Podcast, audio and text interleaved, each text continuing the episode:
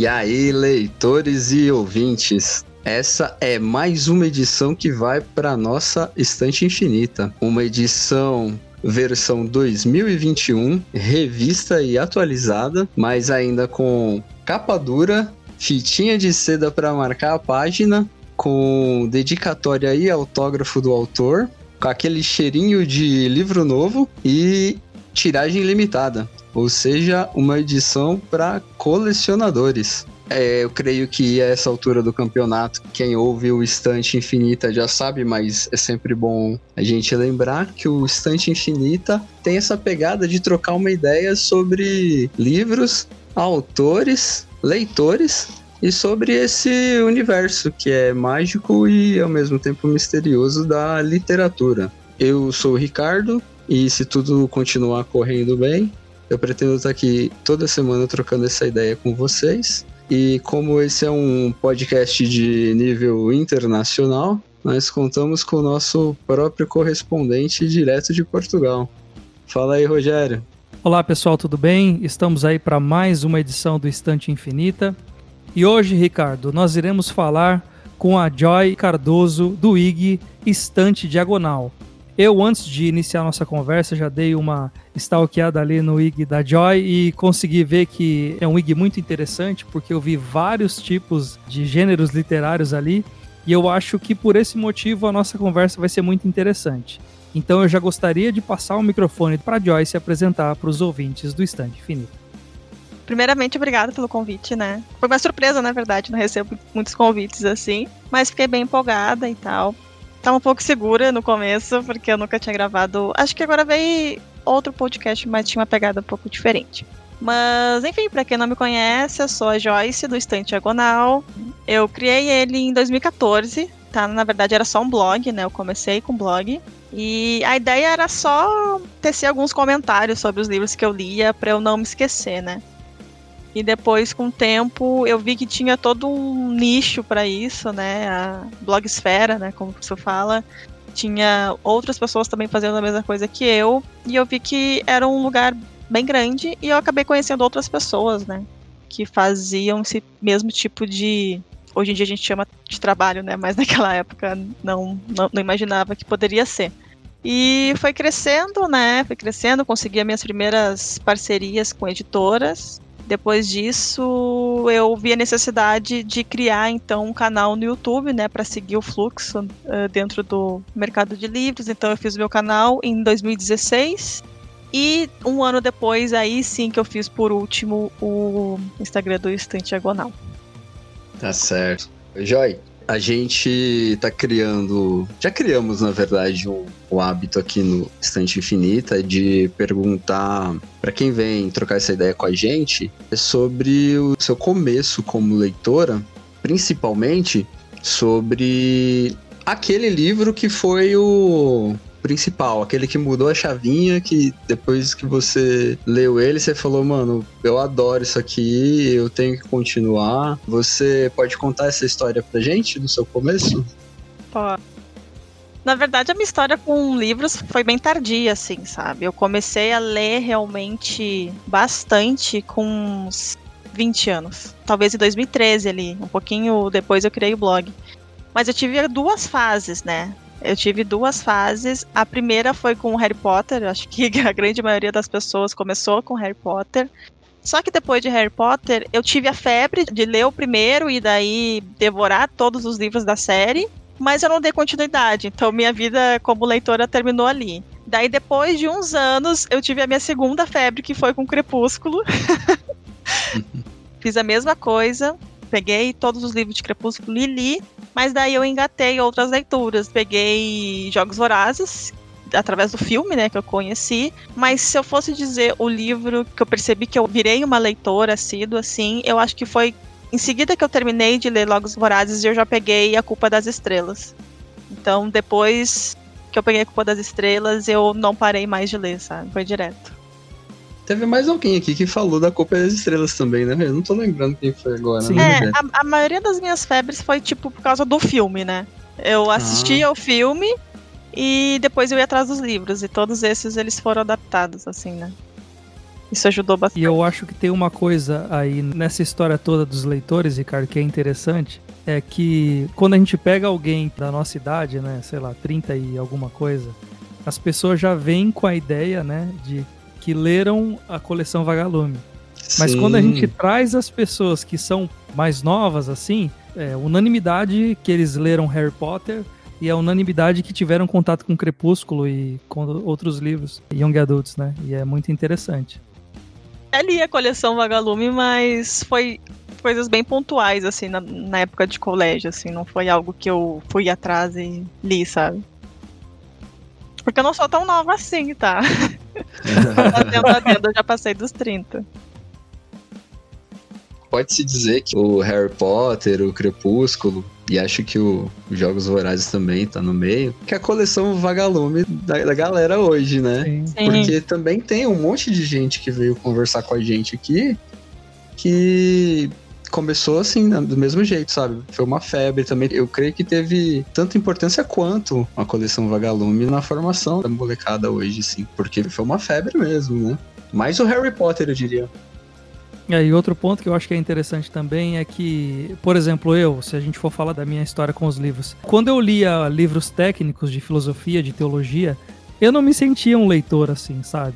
Foi a partir do momento que eu comecei a ler literatura realmente, romance, outros tipos de livros assim, que eu me vi como leitor realmente, né? É muito estranho isso. É curioso a gente puxar pela memória, né? Porque tem um momento, né, que é o que a gente faz normalmente essa pergunta, que é o momento que você se considera leitor a partir dele, né? Comigo também foi bem parecido, embora assim, é... eu leio desde que eu me entendo por gente, acho que desde que eu aprendi a ler, né? Do mesmo jeito que o Rogério tá falando, eu não tive essa consciência de tipo, nossa, eu sou um, um apaixonado por livros, ou coisa assim, só tipo, caía no meu colo, eu, opa, ia devorando tudo que aparecia de livro, mas momento que eu parei para falar assim, não, é isso mesmo, eu me amarro em livro e foi bem depois, bem depois mesmo, sabe? Tipo, já com muito tempo que eu lia, mas não associava como uma paixão, assim. É só uma parada que eu tô fazendo aqui, tá ligado? Não era tipo, eu sou apaixonado por livros, né? É curioso isso.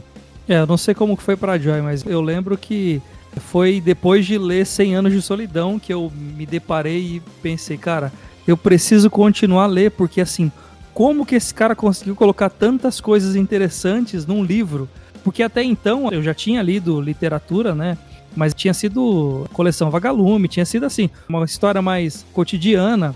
Mas quando você se depara com um livro com realismos fantásticos, com toda uma forma de contar que acaba te cativando, te mantendo preso ali naquela história, cara, é uma experiência assim fantástica. E você fica pensando, puxa, quais são os outros autores que podem também escrever assim maravilhosamente bem? E aí, por exemplo, ela citou Harry Potter. Eu lembro que eu li o primeiro livro do Harry Potter depois, né? Dessa loucura de ler livros. E, cara, a escrita da autora do Harry Potter é fantástica também. Depois eu não continuei a ler, mas eu vi os filmes, né? Tanto do Harry Potter como do Crepúsculo. Tem um pouco dessa loucura de da gente se apaixonar por livros e a forma que os autores contam, né? E tem toda essa mágica que é a literatura. É. No meu caso foi exatamente. É estranho falar que foi com a culpa das estrelas, mas é que eu já vinha uma demanda de ler vários livros assim, mas com uma pausa longa entre eles. Depois que eu terminei a Culpa das Estrelas e que eu botei na cabeça, tá, agora eu preciso de outro livro, que eu percebi, sabe, que eu ia fazer isso sempre, sabe? Eu ia terminar uma história e eu ia ficar curiosa para conhecer novas histórias. Assim.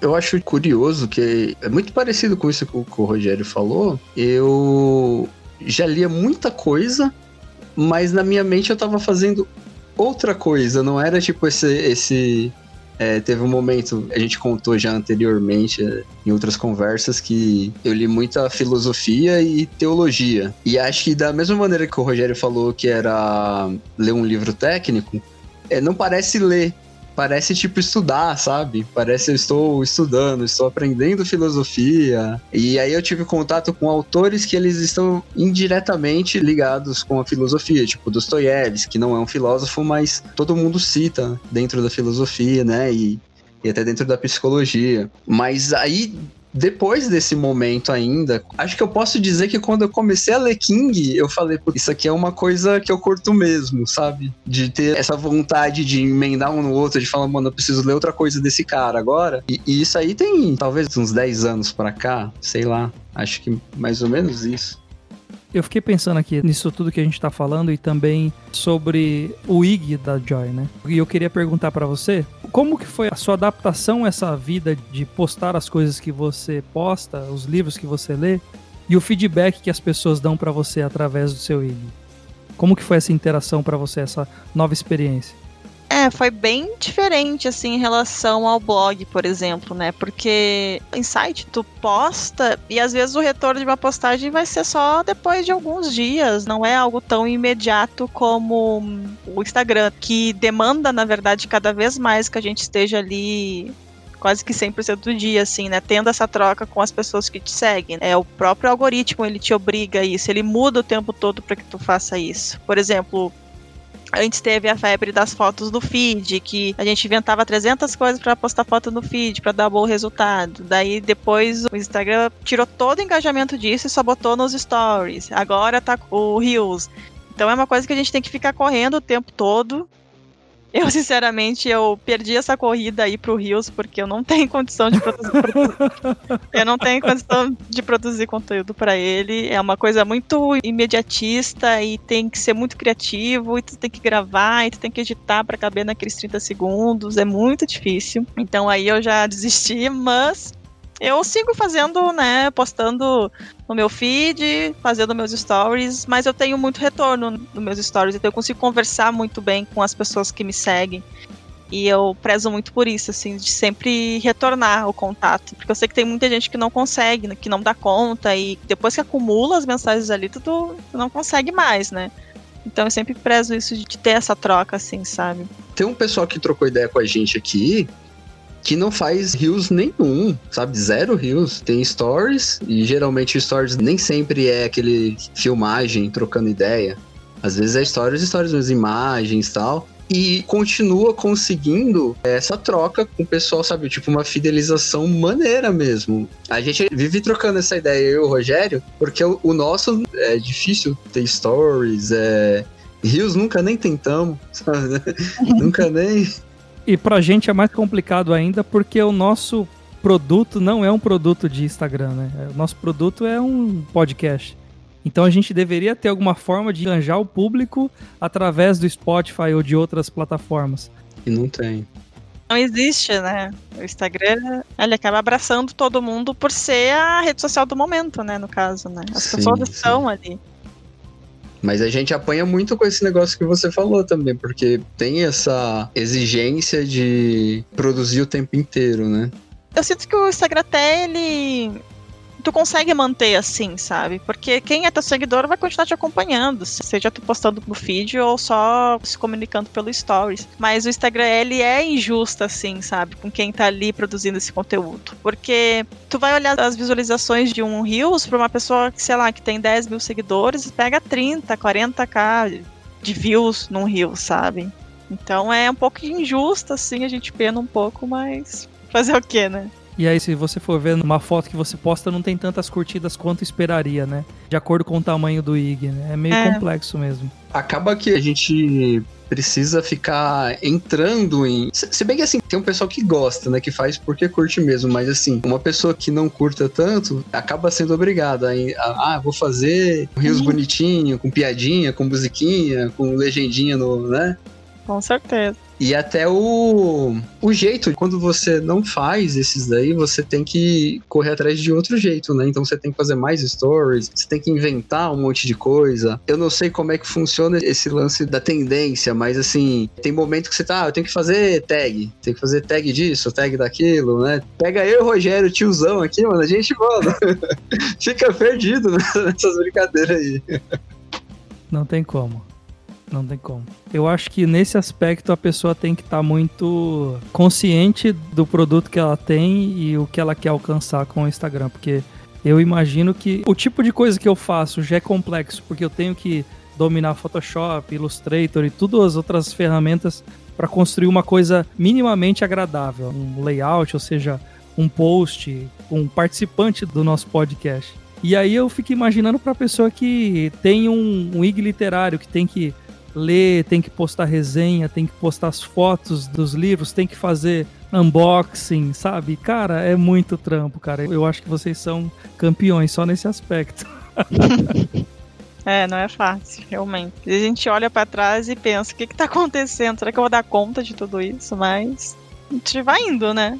Eu acho que é importante, por mais que a gente não consiga dar conta, assim, mesmo que a gente não siga um pouco a onda do que está acontecendo, é sempre bom a gente tentar colocar a tua marca ali, né? O teu diferencial, seja do jeito que for. Sei lá, por exemplo, no caso de vocês, fazer umas artes legais, de repente, sabe? Ter um diferencial. Porque a gente sabe que a plataforma ela é injusta, ela é ingrata e se tu postar mais do mesmo, não vai funcionar, sabe? Verdade. Falando disso, eu vi um story que você fez com outras três gurias do, do Instagram, que era aquela tipo maratona que vocês ficaram tipo, o ah, dia sim. todo lendo, cara. eu falei, mano, que da hora esse negócio. É. Foi direto mesmo, as 24 horas lendo? É, esse projeto ele é da Tamires, né, do Resenhando Sonhos, que é minha amiga, né, pessoal. Ela faz isso, eu acho que de três em três meses, se eu não me engano. Ela faz sempre. Mas de vez em quando a gente participa. E agora meio que já virou regra, assim, né? que todo final de ano a gente faz com ela. De ano passado, nós ficamos, eu e a Letícia, que é a nossa terceira amiga, a gente ficou sozinhas na casa dela, sem a Tamires. Foi sendo ela por um dia e a gente tinha que ficar 24 horas acordada, né? Não necessariamente tu precisa ler o tempo todo, né? Porque a gente também não é maluca, né? Dessa última vez, que foi agora em dezembro, a gente passou juntas daí, as três juntas lendo. E é muito legal, né? Porque a gente é amigo, então acaba ajudando, assim. Fazer essas loucuras assim sozinha não tem como. Eu não consigo, eu só desisto e durmo, né? Mas com amigos tu acaba indo, e quando vê já é de manhã, quando vê já é de tarde. É bem legal. Esse projeto se chama Maratona 24 Horas no Sleep. Eu tenho percebido muitos pessoal do tanto do YouTube quanto do Instagram fazendo sprints de leitura, né? Agora uma coisa Sim. nova assim, com essa pandemia. Eu é, vejo que foi. tem muitos canais que têm feito as sprints de leitura, né? Eu acho interessante. Eles é. colocam uma música assim bem tranquila e aí a pessoa tá lendo lá e você acaba entrando na sintonia e lendo também, né? Isso veio de fora, viu? Não é algo assim que surgiu aqui. Lá fora, os booktubers gringos, eles já faziam isso antes do, do, hum. fenômeno da pandemia, assim, né? Mas com a pandemia, o pessoal aqui do Brasil aderiu e virou febre, assim. Todo dia tu encontra uma live no YouTube acontecendo. Eu não sei se isso acontece tanto no Instagram, eu acho que é um pouco mais difícil, né? Mas no YouTube tem direto. Eu já participei de várias. O pessoal bota esses lo-fi, que é essas músicas calmas, assim, Sim. estipula um tempo, né? De tal hora, tal hora a gente vai ler. E pior que funciona, viu? Funciona bastante. Sim. Assim, eu acho que é uma solução muito interessante é, para quem precisa de se conectar com a leitura. Mas o que eu acho bizarro disso tudo é que, assim, tem pessoas que estão postando agora, tirando esse aspecto da leitura, tem pessoas que estão postando, assistindo Big Brother e comentando Big Brother ao vivo. é real time, sabe? Tem pessoas é, postando jogo de Super Bowl depois que abriu a porteira das lives, vai surgir de tudo. Eu acho bizarro isso, mas é engraçado. Sim. Mas assim, em matéria de aproveitamento, sabe, quando você pega uma maratona ou um sprint, é a mesma coisa para você como leitora, sabe? Tipo assim, o aproveitamento é o mesmo? Ou você sente que é um negócio que você fala, não, mano, eu li mais a milhão, eu, eu sei um resumo da coisa só, não tem o mesmo aprofundamento ou tem? Você consegue aproveitar do mesmo jeito? Tem, do mesmo jeito. Da mesma forma que eu tô lendo sozinha em casa, sei lá, no meu sofá, eu tô absorvendo o mesmo conteúdo numa maratona. No sprint, tu tem a coisa de tu conseguir focar além. Então, tu consegue até ficar mais focado na leitura no sprint, porque tu só tá fazendo isso e tu tá com a câmera ligada ali, não tem muito o que fugir, né? Uma maratona, ela é mais de boa, porque tu não necessariamente precisa ler o tempo todo. Tu, sei lá, vai fazer uma comida, vai tomar um banho, vai descansar um pouco e depois tu volta pra leitura. Então, é mais de boa. Então, não é aquela coisa que tu vai ficar vidrado o tempo todo lendo o livro. Nem é saudável isso. Isso até é uma loucura. O fato é de tu fazer um evento onde tu vai reunir um monte de pessoa para ler junto contigo. As pessoas vão ler todas ao mesmo tempo? Não, mas No caso, as portas estão abertas para esse evento para quem quiser participar. É mais ou menos essa a ideia. É, a ideia em si eu acho fantástica, porque volta um pouco, Ricardo, naquela discussão que nós tivemos anteriormente das listas que as pessoas acompanham durante o ano, né? Porque é uma forma de te engajar, de te dar motivação para você continuar lendo. Então, nesse aspecto, eu acho que a sprint é uma coisa muito legal. Porque a sprint é um termo que vem muito do TI, né? Eu trabalho com TI, então eu sei. A gente define uma sprint de uma semana para entregar um produto no final dessa sprint, uma coisa do Scrum. Então, isso veio para a parte da literatura e é, pode ser aplicado em outras coisas também mas é justamente para te dar um foco para você conseguir concluir aquela tarefa no final daquilo que você se propôs a concluir. Só nisso eu já acho fantástico, porque, cara, não tem jeito. Às vezes você tá lendo e você tá, puxa, desfocado, você pega o celular na mão e você vai fazer outra coisa. Então, se você foca realmente, você tem um compromisso, você ligou a câmera, Aí, meu amigo, sem chance, você vai ter que cumprir esse sprint aí. Existem aplicativos, né, de celular de foco. As pessoas hoje em dia, por causa da internet, têm muita dificuldade de focar, de, de sair das redes sociais e e focar. Na verdade, esse é o maior problema que eu vejo amigos meus próximos que não são leitores me relatando que ah, eu não consigo ler. É porque as pessoas simplesmente não param e lê. Se tu não parar e pegar um livro e ler, tu não vai, tu nada surgir, hum, sabe? Então, tem um aplicativo, acho que, se eu não me engano, é o Forest. Sim, sim. Tu cria uma arvorezinha, né? E se tu pegar é. o celular no tempo que tu estipula ali, a tua arvorezinha morre. Então, é, é bem legal, assim. E o sprint tem mais ou menos essa ideia, né? De tu focar ali por uns 30 minutos e ler, sabe? Ficar focado na leitura. E isso eu acho muito legal. Nossa, eu nunca participei de nenhum. Não, eu ia perguntar para Joyce, se fora esse sprint, se ela tem mais algumas dicas interessantes para dar para os nossos ouvintes para melhorar a leitura. Nossa, mas eu sou muito zero à esquerda com isso. Porque dentre as minhas amigas eu sou a pessoa que menos lê, tá? É a pessoa que mais enrola e a mais preguiçosa. Mas é bem isso que eu falei. Tu tem que largar tudo e ter o hábito da leitura. Tu tem que tirar um tempo do teu dia, ó, eu não sei, não tô conseguindo ler tanto, então eu vou pegar 30 minutos do meu dia antes de dormir, enfim, sei lá, para ler. Porque se tu não te forçar de vez em quando um pouquinho, o hábito, ele não vinga. Eu agora em janeiro, fevereiro, tô numa vibe muito de não estar... Tá, a gente chama de ressaca literária, né, no, no meio literário. Mas eu tô andando bem preguiçosa, bem preguiçosa mesmo, mas... Eu acho que o segredo é esse, sabe? Ter foco, baixar a cabeça e ler, não tem muito mistério, assim, sabe? Rogério tá numa ressaca também, né, Rogério? Fala aí. Cara, eu consegui ler no começo do ano Desonra. Eu já vinha da leitura do A Sombra do Vento, do Carlos Ruiz Zafon. Um livro muito bom.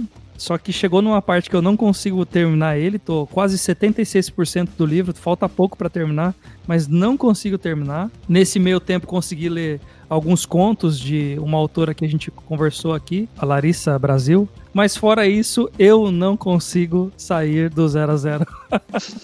Sabe uma coisa que me ajuda muito também? Eu não sei se tu já escutou audiolivros, já teve oportunidade. Não, não li. Isso para mim me ajuda bastante, sabe? Às vezes eu não consigo parar e pegar o livro e tal, o livro físico. Daí surgiu vários aplicativos de audiolivros e eu testei. E daí o legal do audiolivro é que tu pode pegar e ficar escutando e fazer algumas atividades automáticas, assim, sei lá, lavar louça, varrer a casa, dirigir, até fazendo alguma coisa mais simples do computador e tu vai escutando o livro enquanto vai fazendo essas coisas. E isso me ajudou bastante, me ajuda até hoje em dia. Isso tem me salvado, assim, né? pra não ser uma total vergonha no meio literário, os audiolivros eles me ajudam. Poxa, interessante. Já é a segunda pessoa que tem falado pra gente de audiolivros, né, Ricardo? Foi. Mas termina A Sombra do Vento, é um livro sensacional, tu vai gostar. É. eu tô amando a história. Sinceramente, eu tô gostando muito da história. Só que eu tô num ponto que foi justamente no ponto onde que a, é a carta da Núria pro Daniel. E eu tô nesse ponto aí dessa carta, que ela vai contar todo o romance. Quer dizer, posso dizer que é o romance que ela teve. Falta pouquíssimo então pra ti. Com Carax. Tô nesse ponto aí. Mas eu espero conseguir terminar, porque é um livro fantástico. E tô com o restante dos livros aqui para terminar de ler a tetralogia. Eu, no momento, tô tranquilo. Não tô em ressaca nenhuma. tô conseguindo normal, mas assim, eu tenho um tempo reduzido, né? É, eu acabo pegando pequenos espaços de tempo durante o dia para ir lendo de pouquinho em pouquinho. Não consigo pegar muito tempo assim para falar agora eu vou afundar no livro aqui tá meio complicado nesse sentido. Mas assim, no momento tá fluindo de boa. Eu li o livro da Larissa Brasil também lá, mas eu li o livro mesmo, o romance, que ela tem vários contos pequenos e tem um, um romance que ela lançou até agora. Eu li ele inteiro para conversar com ela, né? Semana passada a gente começou a não, eu comecei, né? O Rogério já tinha lido o da Clarice Lispector pra trocar uma ideia também, né? Que era. Isso, Paixão Segundo GH. Isso. E junto com esse daí, eu tô revezando esse da Clarice com do Joca, eu não sei falar o resto do sobrenome dele, cara. Aquele da Tristeza Extraordinária do Leopardo das Neves. Esse eu tô gostando mais do que o da Clarice, inclusive. Tô amarradão nesse livro. Mas tá de boa, só que assim, eu não consigo bater, tipo assim, ah, eu li 4, 5 no mês porque a minha velocidade acaba sendo menos tempo, eu, eu, leio bem mais fragmentado, então acho que, tipo, se eu terminar esse. O do Joca que tá mais adiantado. E eu tô com uma ah, par de coisa para ler também, mano. Que eu tô. Que já tô querendo pegar também, assim, mas é. Não adianta pegar muita coisa ao mesmo tempo também, né? Que aí é rolando mais. Ô Joy, você costuma ler muitos livros ao mesmo tempo? Sim, sei lá, eu tenho uns três assim em andamento. Às vezes eu vou tocando os três, às vezes eu engato em um, às vezes eu termino os três ao mesmo tempo. Eu não tenho muita regra, assim, sabe? Eu só vou indo conforme dá vontade e quando vê, termino. Mas, tipo assim, quando você pega. Porque, assim, o único jeito que eu, que eu consigo revezar é, livros, eles têm que ser diferentes, sabe? Eu não pego muita coisa parecida, assim, pra não. para não dar um nó na cabeça. Você normalmente também é assim? Não? Você pega, tipo, temas parecidos de boa? Como é que funciona para você? Eu acho que eu tento ler coisas diferentes. Agora eu não me lembro de ter lido muitas coisas parecidas, assim, ao mesmo tempo. Eu acho que eu acabo pegando coisas diferentes mesmo, mas meio que automático, assim, não muito proposital. Sim. Eu vi outro dia uma dica do Bookster, do Pedro, uhum. e ele tava dizendo que ele escolhia vários gêneros diferentes para tentar encaixar todos os livros de uma vez. Mas eu também, eu não costumo escolher não, não tem essa de ah, eu vou escolher tal gênero para não chocar. Eu acho que às vezes é, é, automático de não chocar uma história com a outra e de gêneros diferentes, mas É mais do livro que tu quer ler na hora mesmo assim, para mim, pelo menos. Para mim acontece muito similar consigo. É, eu não escolho antecipadamente, né? Acho que para quem ouviu anteriormente aqui eu falando que o processo de escolher livro é caótico, eu acabo tropeçando em coisas boas por acidente, porque o lance que o Rogério tinha dito anteriormente sobre as listas é que eu tinha comentado já em outro episódio que eu não sigo lista de indicação de ninguém, sabe? Não, não, sigo livrada, não sigo revista que indica melhores do ano, nada disso, sabe? eu vou muito no feeling. Eu pego o livro, eu olho se o título me chama, se a capa me chama. Eu vou, tipo, pela vontade mesmo de ler. E assim, quando eu tô lendo mais de uma coisa, é quase sempre essa situação que o Rogério falou. É quando um livro tá mais devagar do que eu queria, eu pego outro, mas vai sendo na mesma pegada. Eu vou procurar outro que eu esteja na pegada de ler, acaba sendo outra coisa, porque assim, geralmente o, o, livro que eu tô lendo ele tá meio lento, então eu acabo procurando outra coisa, outro gênero, outro tema por isso, né, para ver se ele vai mais rápido. Então não é planejado, mas também acaba sendo quase sempre eu lendo coisas diferentes quando é simultâneo. E na verdade, tipo, é essa ideia que a gente jogou aqui agora na conversa me lembrou de uma pergunta que eu queria fazer para você, que é uma que a gente faz sempre também, né? Uhum. Que é, é, é, muito parecido com o que eu acabei de dizer, que é tipo, como que o, o livro te conquista? O título me chama atenção, a capa, a sinopse. Eu quero saber, tipo, como que o livro te conquista? Aquele que você fala, puta, vou ter que ler isso aqui agora. Inclusive, não, principalmente quando você já tem uma lista, você fala, ah, não, tô com tal livro planejado para ler e aquele que você fala, não, mano, vou ter que furar a fila, pegar esse na frente para ler porque eu não vou aguentar esperar. Sabe como que ele te seduz pra você falar assim, mano, preciso ler esse agora? Eu acho que o hype ajuda bastante, assim, sabe? Eu acho que o marketing que as editoras fazem, e algumas a gente sabe que não faz muito bem, ajuda, contribui, contribui bastante para que eu sinta vontade de ler tal livro. Então, normalmente, um lançamento que é bem trabalhado sempre acaba passando na frente, assim, sabe? É meio que automático para mim. Eu preciso ler aquele livro. Já vi casos de livros ótimos que a editora simplesmente não trabalhou ele bem, sabe? Então eu acabei deixando ele para depois. Livros que eu tinha muita vontade de ler, eu tenho parado na estante até hoje, porque o hype passou, a vontade passou. Mas tirando assim de lançamentos, um livro me chama atenção. Eu acho que a capa é um dos fatores, sim. O título também. Como eu leio de tudo, eu tenho algumas fases. Por exemplo, às vezes eu quero muito ler fantasia, às vezes eu tô numa fase de ler thriller. Então eu vou procurando mais ou menos o gênero que eu tô afim de ler mesmo, assim. Eu acho que é um processo meio confuso também, sabe? É um processo que só eu entendo, nem minhas amigas entendem. Eu sempre bugo muito quando alguém me pergunta assim: ah, que livro tu me indica para começar a ler? E eu falei: não sei. Porque depende muito, são tantos fatores, sabe? Eu não, eu não sei do que tu gosta. O que eu posso te dizer, olha, tá aqui meu Instagram, tem várias recomendações ali. Se tá ali é porque eu recomendo, tá? Mas é bem complicado, assim. Eu tenho algumas leituras obrigatórias, tá? Falando um pouco mais sobre parcerias, quando a editora te oferece ali um catálogo e tu escolhe o livro que tu quer ler, então eu me comprometo em ler aquele livro. Eu também tenho os clubes editoriais, que são as editoras ou autores que querem que eu leia o livro, então isso acaba sendo uma prioridade também. Eu participo de um clube de leitura que era presencial, agora com a pandemia a gente só tá com um clube online. Então, normalmente nesse clube é onde eu acabo me deparando com os livros que eu jamais imaginaria que eu leria. Por exemplo, agora em janeiro e fevereiro a gente leu Os Pilares da Terra, que é um livro de mil páginas. Quem fala é isso? Sim, uhum. sim. Sim com certeza eu não ia ler assim da minha vontade. Uma que ele é um calhamaço, né? Então eu fujo de calhamaço. e um livro histórico normalmente não me atrai tanto, eu prefiro uma fantasia, assim, que tem alguns elementos fantásticos mesmo. Eu acabo me deparando com alguns livros assim, sabe? Que por causa do clube eu leio e às vezes funciona muito bem, às vezes são livros que até passam a ser livros preferidos para mim, e às vezes acaba sendo só um livro ok, que tudo bem, li, mas bola para frente.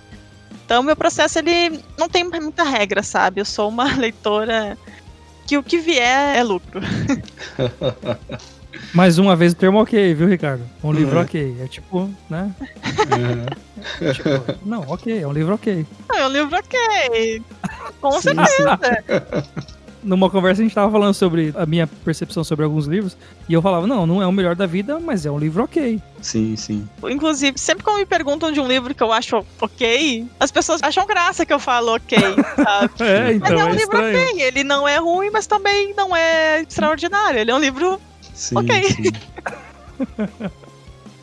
Pode crer, acontece muito. É, deixa eu te perguntar um pouquinho para trás de novo. Teve um processo para você é, ter essa diversificação nos, nos, gêneros ou você sempre falou, mano, eu sou curiosa mesmo e qualquer tema tá valendo? Foi gradativo? Como é que funcionou para você? Foi gradativo, assim, toda a minha vida como leitora, ela foi gradativa, né? Eu falei para vocês que eu comecei a ler muito tarde, então eu fui entendendo meu processo de leitura e meu processo de gostar de certos gêneros com o tempo. Eu fui amadurecendo como leitora. Então até o meu processo de ritmo de leitura também eu fui aprendendo. Por exemplo, eu lia dois livros por mês, hoje em dia eu já consigo chegar num mês bom a dez livros, sabe? Uau. Então é uma coisa que quanto mais tu lê, mais tu vai melhorar o teu ritmo de leitura, sabe? Sim. Lá no começo, quando eu me senti leitora, eu comecei com a culpa das estrelas. Então eu pendi a procurar livros mais ou menos desse gênero. Então eu fui lá para os young adults, os romances, os dramas, assim. Então eu lia bem mais romance, assim, no começo. Hoje em dia é o gênero que eu não leio mais com tanta frequência, que eu leio um ou outro esporadicamente.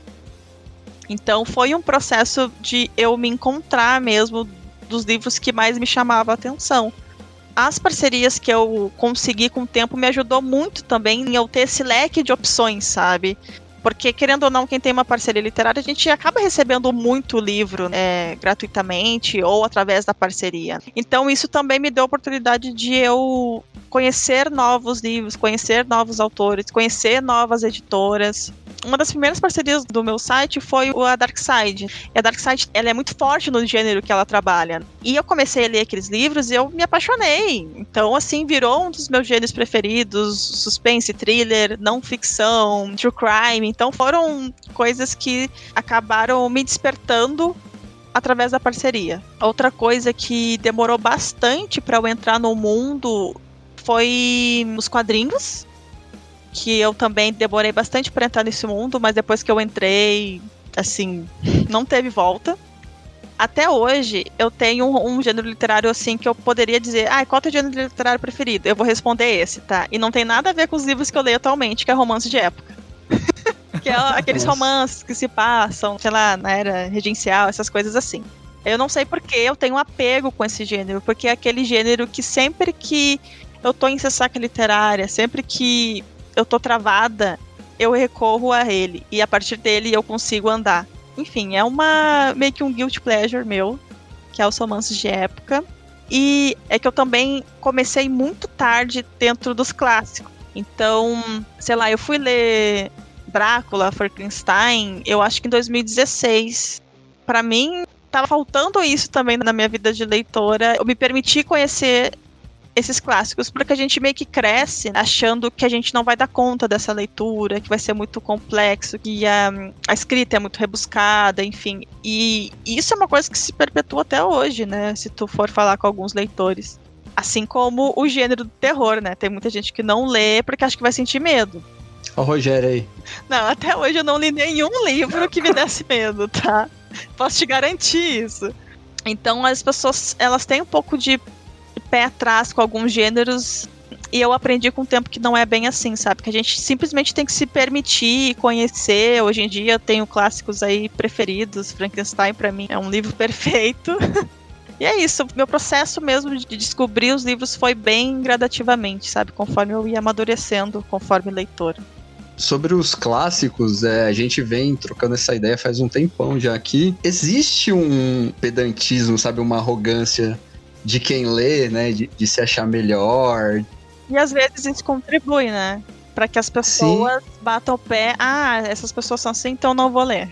Só de não, e tem outra coisa também, sabe? Porque assim, além disso, da pessoa olhar e falar assim, nossa, um bando de snob, esse pessoal dos clássicos, tem também aquele negócio de tipo, a pessoa achar que não tá no nível dela, como você bem comentou. Ela fala tipo assim, nossa, o tal intelectual lá tá falando que é só clássico, então, cara, nem é pra mim esse livro. A pessoa acaba encontrando uma dificuldade antes de tentar, né? E aí aquele lance que a gente comentou um pouquinho atrás sobre a história com a leitura. Quando você começa de outro ponto de vista, a história muda totalmente, porque assim, eu tive contato com os russos, tipo Dostoiévski, Tolstói, por outro motivo. Como eu tinha dito anteriormente, eu tava vindo de uma leitura de teologia e os caras sempre citavam, não, num livro de teologia citando Tolstói, citando Dostoiévski, né? Eu entrei na, nessa pegada de ler esses livros que são considerados clássicos pelo motivo de, cara, a teologia me indicou, né? E eu tô curioso. Então eu mesmo, tipo assim, nunca tive essa arrogância de, ah, não, eu leio Dostoiévski, não falem comigo, tá ligado? Tipo, depois que você lê, você vem conversar comigo. Nunca tive, porque eu não entrei com esse espírito, sabe? Depende muito da história da pessoa com aquilo, né?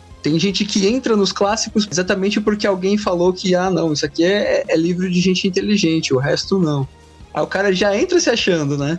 Mas é esse processo mesmo que eu mencionei. Às vezes tu entra no mundo da leitura com Harry Potter, mas daqui a uns anos tu vai estar tá lendo outros clássicos, sabe? Infelizmente a gente tem essa briga, né? Que até é um, um tema polêmico, né? De que, ah, quem lê Young Adult nunca vai ler um clássico, não sei o quê. Mas a gente tem que deixar as pessoas lerem, né? Em, algum momento ela vai se deparar com essa opção, é, essa escolha que ela vai ter de querer ler tal livro ou não querer. Eu acho que a gente tem que aprender a respeitar um pouco, acho que o ritmo do outro, sabe? E eu acho que ainda hoje as editoras são um pouco culpadas por isso. Não só as editoras, mas, por exemplo, não sei se vocês pegaram uma época que uma empresa de uma Mystery Box, ela tem duas categorias. Uma categoria que é livros contemporâneos lançamentos e uma que é só de clássicos, basicamente. E na própria marketing deles, eles estavam meio que não seria essa palavra, mas segregando ali os leitores, sabe? Tipo, ó, esse aqui é para quem lê livrinho assim, aqui é para quem, sabe? Acho que não precisa ter essa separação, é tudo literatura.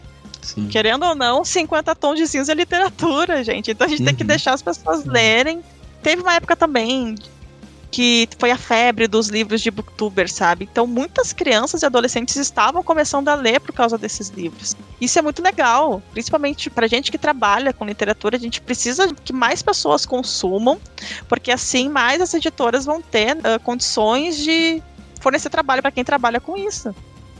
Acho que a gente ainda tem um pouquinho para evoluir, sabe, nesse sentido, de perceber e conseguir trabalhar todos os livros da mesma forma. É, eu concordo com vocês dois e eu acho que a gente tem um tema que é, como a Joy disse que é polêmico, que tá assim permeando hoje. Se você for entrar no Twitter hoje, você vai ver que tá uma discussão sobre a alta cultura e a cultura popular. Por que, que as pessoas assistem Big Brother e conseguem ler? Que é assim, é bizarro. Por que, que eu consigo ler e eu consigo assistir uma série que às vezes é bobinha? Consigo assistir um filme que é bobinho também. Sim. Então, qual que é a diferença de o Big Brother por uma coisa que também é fútil, assim? É pra se divertir, para passar o tempo, né? Eu trago para essa ótica, para essa análise, um pouco disso, né? Porque assim, se você for pegar Os Miseráveis, se você for pegar Guerra e Paz, nada mais é do que uma história de famílias e famílias e pessoas em conflitos. Sabe, não tem nada de mágico, não tem nada de é, oculto, de, de eu preciso dominar tal. Nada.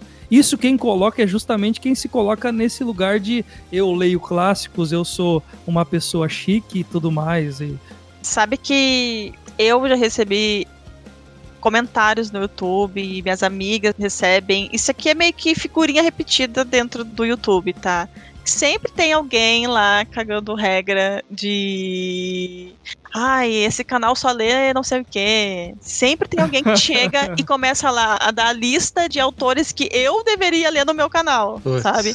Que porra. Eu, eu, não entendo o que leva as pessoas a, a, perder o tempo e comentar no canal do outro, assim, ditando regra, sabe? Sim. É, é muito foda. É bizarro. Não, é, até porque se ela procurar no YouTube, ela vai achar gente falando do livro que ela quer. Então por que, que eu vou pentelhar né, em outra pessoa? Né? Exatamente. É bem isso, cara. Acho que assim, se você quer conhecer uma literatura que você acha que tem alguém que vai falar melhor, cara, você vai para outro canal, sabe? É igual o nosso bate-papo aqui no, no estante. É um bate-papo de pessoas que gostam de livros. Não tem ninguém formado em literatura aqui. A gente tá falando das coisas que a gente gosta. Sabe, não tem essa pretensão de ditar regras, essa pretensão. Não. Essa é outra polêmica que existe, né? Tu sabe disso? A gente não pode falar, né? É. Exatamente, a gente não pode fazer resenha na internet se tu não é. Só se for crítico literário. Um, sei lá. Exatamente. Então, onde tá escrito que. Qual é a regra que diz que a gente não pode falar? A gente tá falando de uma coisa que a gente gosta. Do mesmo jeito tem canais, podcast falando de futebol, outros falando sobre culinária, outros falando de sexo. Cara, a gente tá falando de livros. E você vê que tem produtos para todo mundo. Você vai ouvir um outro podcast que o cara tá super tranquilo, tem toda uma pauta, ele traz referências. A gente não. A gente vai falar do que a gente gosta, a gente vai citar o que a gente lembra, a gente vai errar nome de autor. Tamo aqui para se jogar. Sim. Né? Não tem essa pretensão de ser uma coisa formatadinha. E é mais ou menos assim, pô, você quer ouvir? Você gostou do podcast? Beleza. Cara, não gostou? Tem outros podcasts para você ouvir aí, cara. Não é que eu sou mal educado nesse aspecto, mas, cara, você tem um monte de outras coisas para ouvir. Então é a mesma coisa com o teu vídeo. Puxa, é, você tinha que ler tal livro. Cara, deixa de ser chato, né, meu?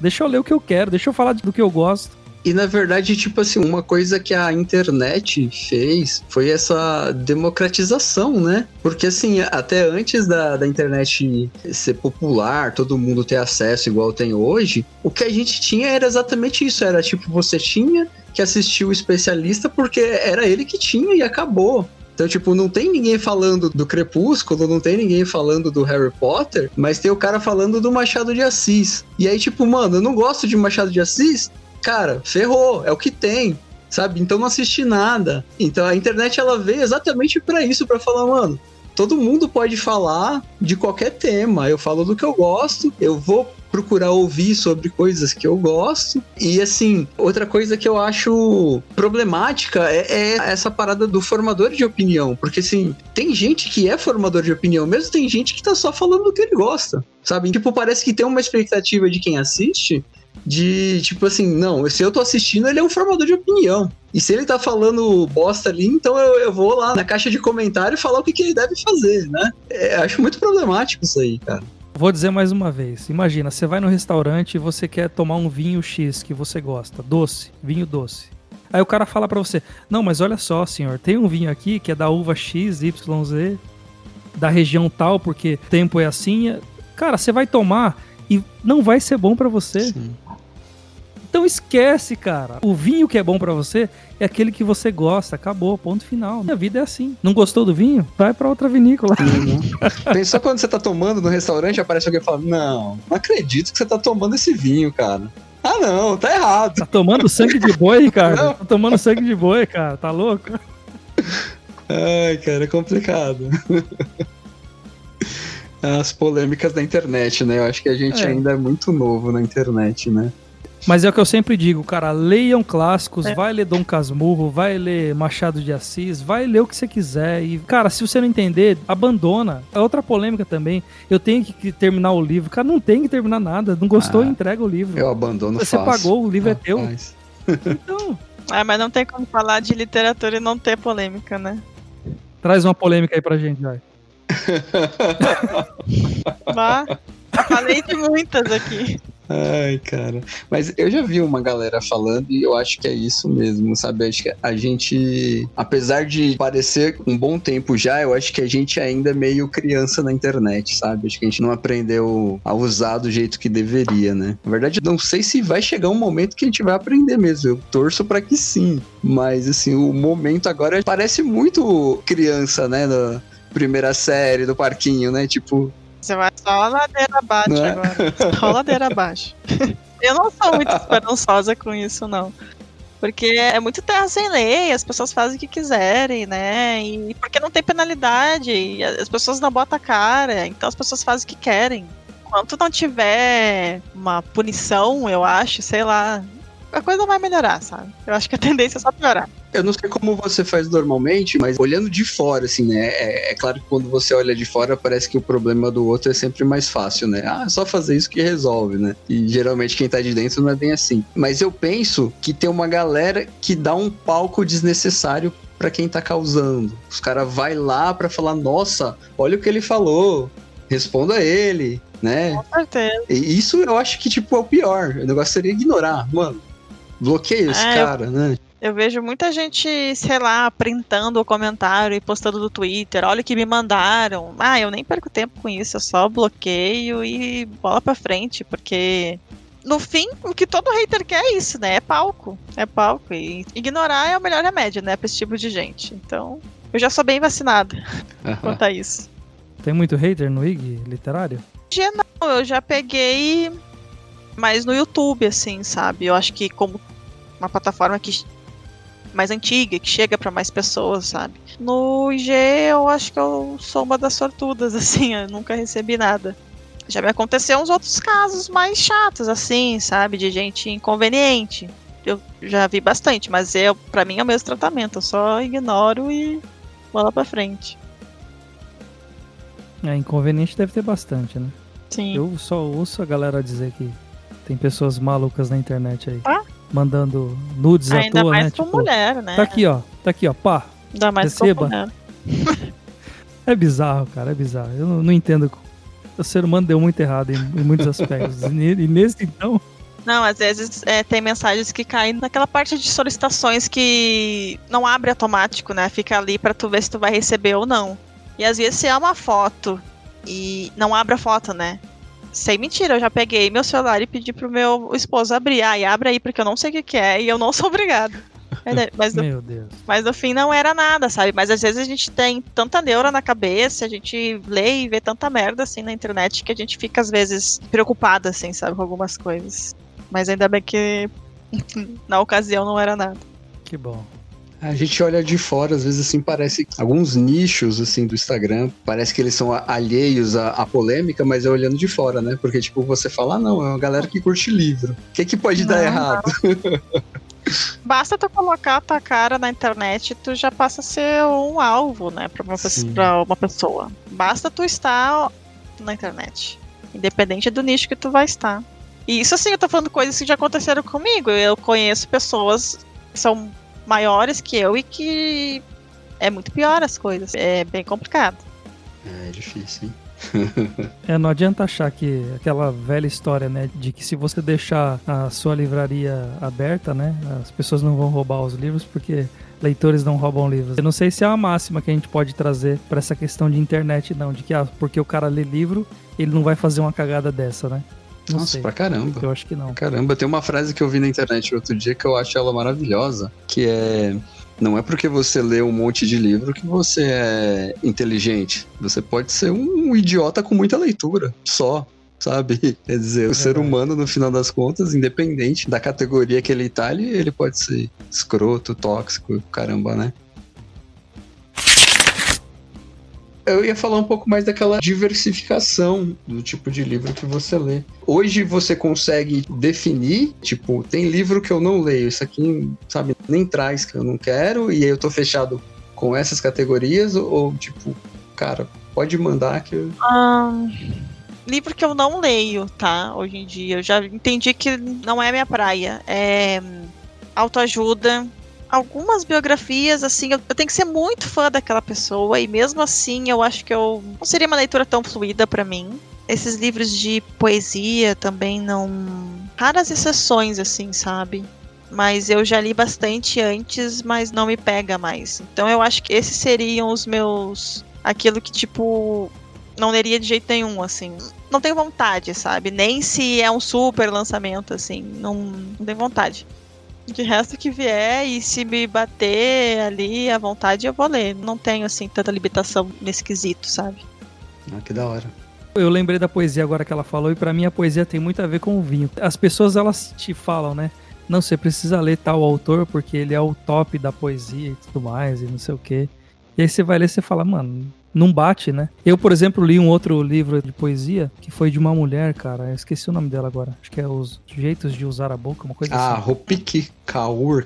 Eu adorei o livro. Aí fui ler um outro livro que tinham me indicado, que era da Companhia das Letras, de uma autora que é super famosa e tal. E, cara, não, não desceu. Então, acho que tem muito disso a poesia. Mas esquece, isso eu vou cortar, porque eu não vou falar mal da poesia, não. Eu queria perguntar para Joy quais são os cinco livros que ela indicaria para os ouvintes do Estante Infinita. Gente, que difícil. Tá. Pega daquela lista do coração. Pois é. A gente comentou, né, sobre Flores para o Jornal, né? Quando uhum. a gente estava uhum. conversando. Com certeza, para mim, é uma das indicações que eu vou indicar para todo mundo. Eu vou indicar Day Tripper, do Fábio Moon e o Gabriel Bá. Para mim, essa HQ é perfeita. Um livro de não ficção. Não sei se vocês conhecem o Confissões do Crematório. Sim, sim. Eu já li. Da Kate Blow, que eu gosto bastante desse livro, sabe? Porque para quem tem questões assim que não sabe lidar muito bem com a morte, eu acho que os livros dela é muito preto no branco assim, é muito tu começa a enxergar a morte como algo que um fato, né? Como realmente tem que ser. Então eu gosto muito dos livros dela. Recomendo todos dela, mas esse como sendo o primeiro eu acho ok. Vou recomendar um autor nacional, então. César Bravo, para mim, é um cara muito foda. Esse, acho que VHS, né? Ainda não li o DVD ou VHS, esse último que saiu dele, muito bom. Um livro de contos, mas todos os contos se passam numa mesma cidade e no fim tudo se acaba se interligando, acho muito legal. Cara, eu vou indicar um clássico não tão clássico assim, que foi um livro que eu li ano passado, que me surpreendeu de muitas maneiras, que é O Exorcista. Já foi indicado aqui. É um livro que debate muito sobre religião e ciência e como tudo isso tá interligado. Eu acho um livro muito foda. Então acho que foi, né? Boa, foi sim. Agora, eu queria que você indicasse os cinco livros que você tem interesse de ler em 2021. Nossa, puxa vida. Nossa, que são muitos, é difícil de pensar. Pensa no hype. Uh, é, tô pensando no hype. Um livro que eu perdi o hype do ano passado, mas que eu quero ler ainda esse ano, não sei quando mais vou. É o livro do Psicopata Americano.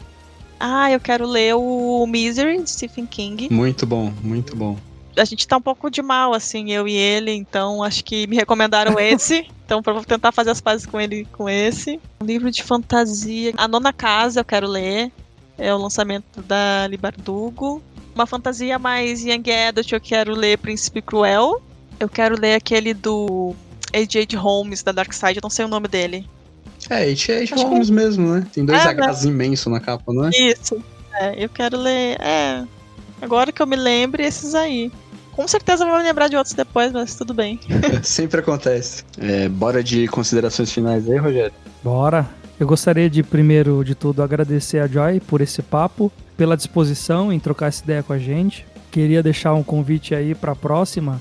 É, de repente a gente gravar esse episódio do Flores para Algernon, que a gente quer tanto gravar e bater um papo sobre o Gordon. Charlie Gordon. Charlie Gordon. Vai ser um papo muito interessante. Gostei muito da conversa, muito legal. Tô seguindo você já no teu Instagram e desejo que você continue aí compartilhando as suas leituras e ganhando mais inscritos, tanto no seu IG quanto no seu canal do YouTube também. Obrigada. É, eu acho que o Rogério disse tudo.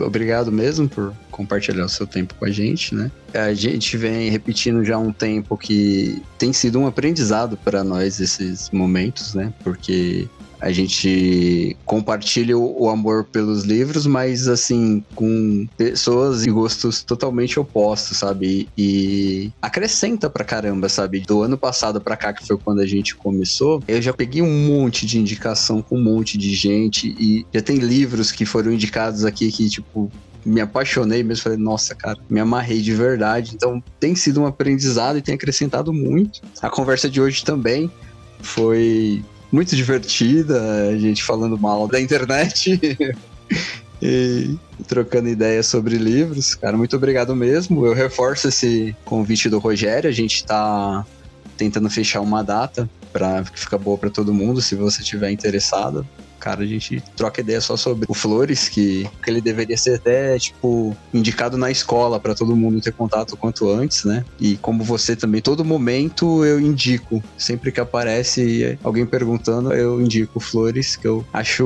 obrigatório.